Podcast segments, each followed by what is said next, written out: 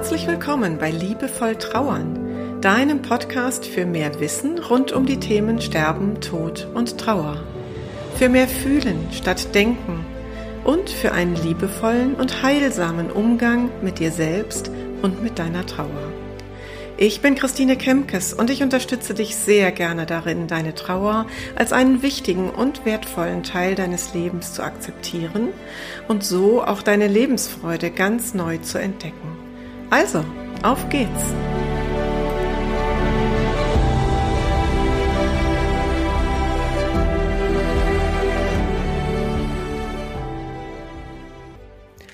Die heutige Episode schließt sich unmittelbar an die vergangene Woche an, nämlich an das Thema Sterbebegleitung. Heute geht es um die sogenannte Schleusenzeit. So nennen wir die Zeit zwischen dem Tod und der Beisetzung eines Menschen.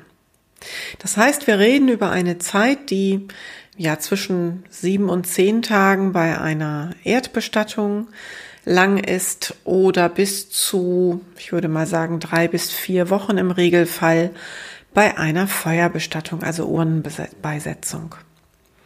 Und das ist eine ganz, ganz wichtige Zeit, die allerdings in vielen, vielen Fällen ja so dahin läuft, als wenn die Menschen wie auf ein Gleis gesetzt sind und sie fahren da durch und schauen nicht rechts und links und sind vielleicht auch von ihrem Umfeld und vielleicht auch insbesondere von ihrem Bestattungsunternehmen gar nicht wirklich gut beraten worden.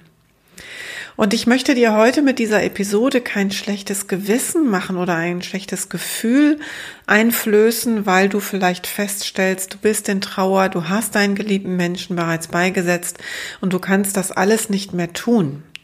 Vieles, ähm, was du dann vielleicht eben feststellst, was du nicht gemacht hast, kannst du auf andere Art und Weise nachholen.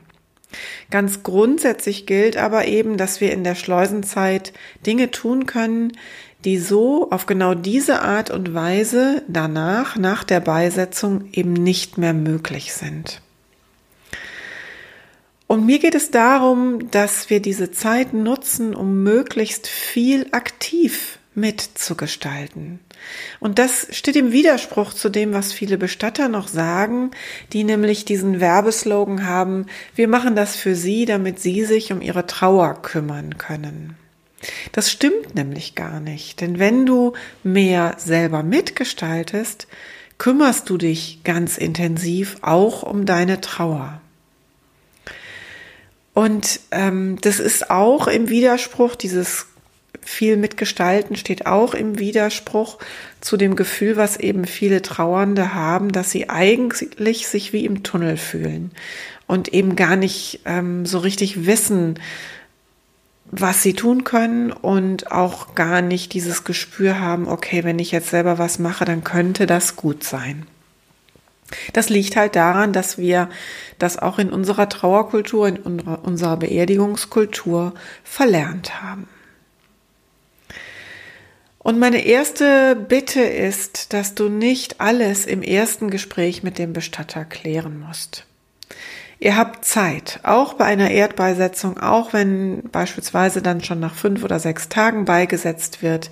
Es ist dennoch Zeit. Es muss nicht alles im ersten Gespräch entschieden sein.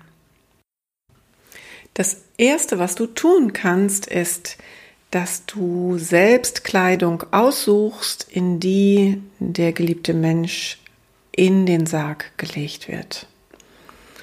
Und das heißt auch, dass du, wenn du möchtest, dem Bestatter helfen kannst beim Waschen und Einkleiden. Nicht jeder Bestatter macht das und schon gar nicht jeder bietet das von sich aus an. Aber du kannst nachfragen. Und das ist zum Beispiel so eine Tätigkeit, die früher die Familien übernommen haben. Das haben wir einfach verlernt in unserer Beisetzungskultur. Je mehr es eben Bestattungsunternehmen gab, die das übernommen haben, wurde damit eben diese Verantwortung auch den Angehörigen weggenommen. Früher war das ganz selbstverständlich, das selbst zu machen.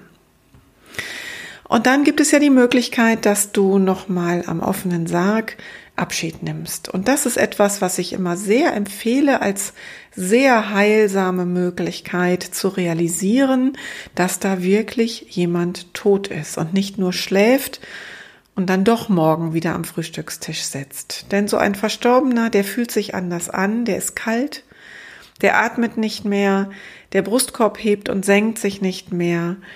Und ähm, meistens, aller, aller, allermeistens sehen die Verstorbenen auch sehr, sehr friedlich aus. Und das ist nochmal ein, ein, ja, ein guter Anblick für die Angehörigen, wo sie in Frieden kommen können, dass es demjenigen, wo er jetzt ist, wo auch immer er jetzt ist, dass es ihm gut geht.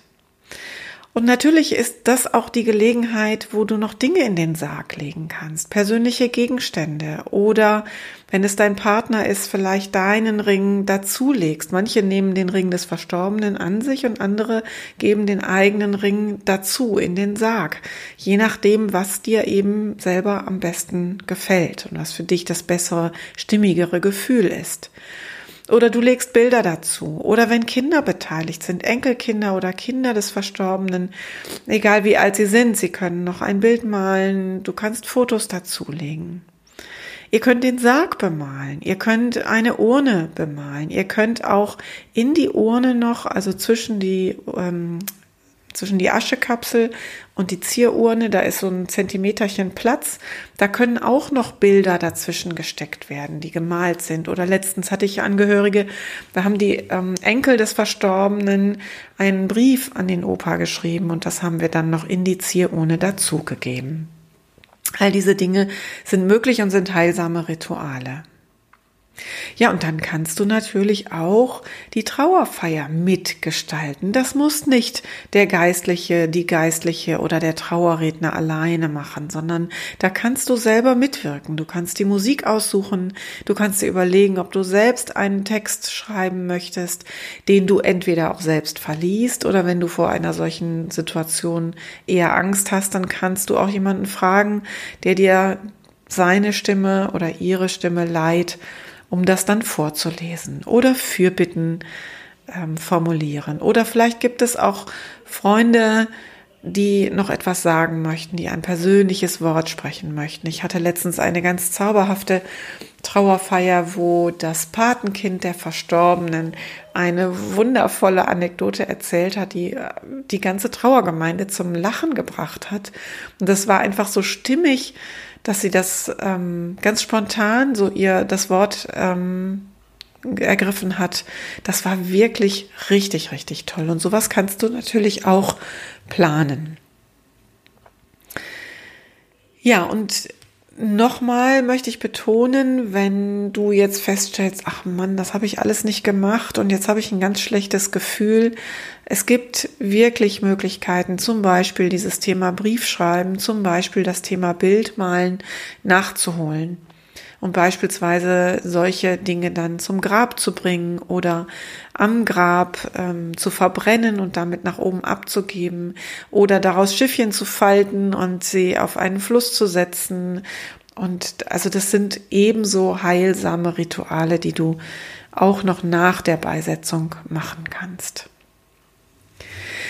Die Frage, die sich dir vielleicht jetzt stellt, ist, naja, wie komme ich denn an einen Bestatter, der das alles mit mir macht?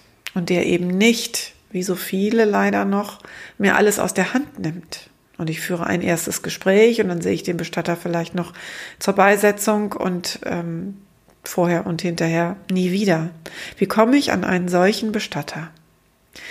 Die Möglichkeit, die du immer hast, ist natürlich zu einem Bestatter, der dir empfohlen wurde oder zu einem Bestatter, der bei dir im Ort ist, zu gehen und einfach ein, ein Gespräch zu führen und ihn zu fragen. Und du kannst mit ihm zum Beispiel auch über eine Vorsorgeberatung sprechen. Sprich, du kannst mal überlegen, wie möchtest du denn selber beigesetzt werden? Wie möchtest du selber? Wo möchtest du zu liegen kommen? Möchtest du eine Feuer- oder eine Erdbestattung? Und das könntest du, wenn du willst, in einer Bestattungsvorsorge regeln. Das machen die Bestatter im Regelfall auch kostenfrei. Und auch ohne das dann hinterher abzuschließen mit dem Bestatter, kannst du aber deine Fragen loswerden und kannst mal fragen, darf ich beim Waschen, darf ich beim Ankleiden mithelfen? Kann ich nochmal bei Ihnen in schönen Räumlichkeiten am offenen Sarg Abschied nehmen? Kann ich dann auch Dinge mitbringen? Ähm, inwieweit können wir gemeinsam gestalten? All diese Dinge kannst du dann im persönlichen Gespräch klären und das würde ich dir auch wirklich dringend empfehlen. Wofür habe ich nun diese Folge aufgenommen, wenn die meisten Hörerinnen und Hörer meines Podcasts bereits in Trauer sind? Das heißt, diese Schleusenzeit ist bereits vorbei. Zum einen ist es so, dass wir ja alle im Leben mehrere Todesfälle Fälle erleben. Und das heißt, du wirst wieder in eine solche Schleusenzeit kommen. Und dafür finde ich, ist es wichtig, sich darüber nochmal Gedanken zu machen. Zum anderen hast du bestimmt in deinem Umfeld Menschen, die davor stehen, in ein, eine Trauersituation zu kommen. Deswegen habe ich auch diese beiden Folgen hintereinander gemacht, das Thema Sterbebegleitung und das Thema Schleusenzeit. Und ähm, ja, wenn du magst, dann teile einfach diesen Podcast weiter oder erzähle darüber, was du hier gehört hast. Und dann freue ich mich, wenn wir auf diesem Weg eben auch gemeinsam dazu beitragen, dass das Thema Tod, dass das Thema Trauer wieder mehr in der Mitte des Lebens ankommt. Denn da gehört es hin. Davon bin ich fest überzeugt. Ich freue mich, dass du auch hier wieder bis zum Ende mitgehört hast. Und wenn dir gefällt, was du gehört hast, dann freue ich mich über eine Bewertung auf iTunes gerne mit Sternchen und mit Text. Das würde mich wirklich sehr, sehr freuen und ähm, ich freue mich auch, wenn du den Podcast weiterempfehlst und ihn teilst in deinen sozialen Netzwerken, wo auch immer du unterwegs bist. Wenn du Fragen hast zu dieser Folge oder zu anderen Themen rund um die Themen Sterben, Tod und Trauer, dann schreib mir gerne eine E-Mail an podcast.christinekempkes.de und dann werde ich in einer der nächsten Episoden darauf gerne eingehen. Ich freue mich auf deine Nachricht. Und für heute grüße ich ganz herzlich deine Christine.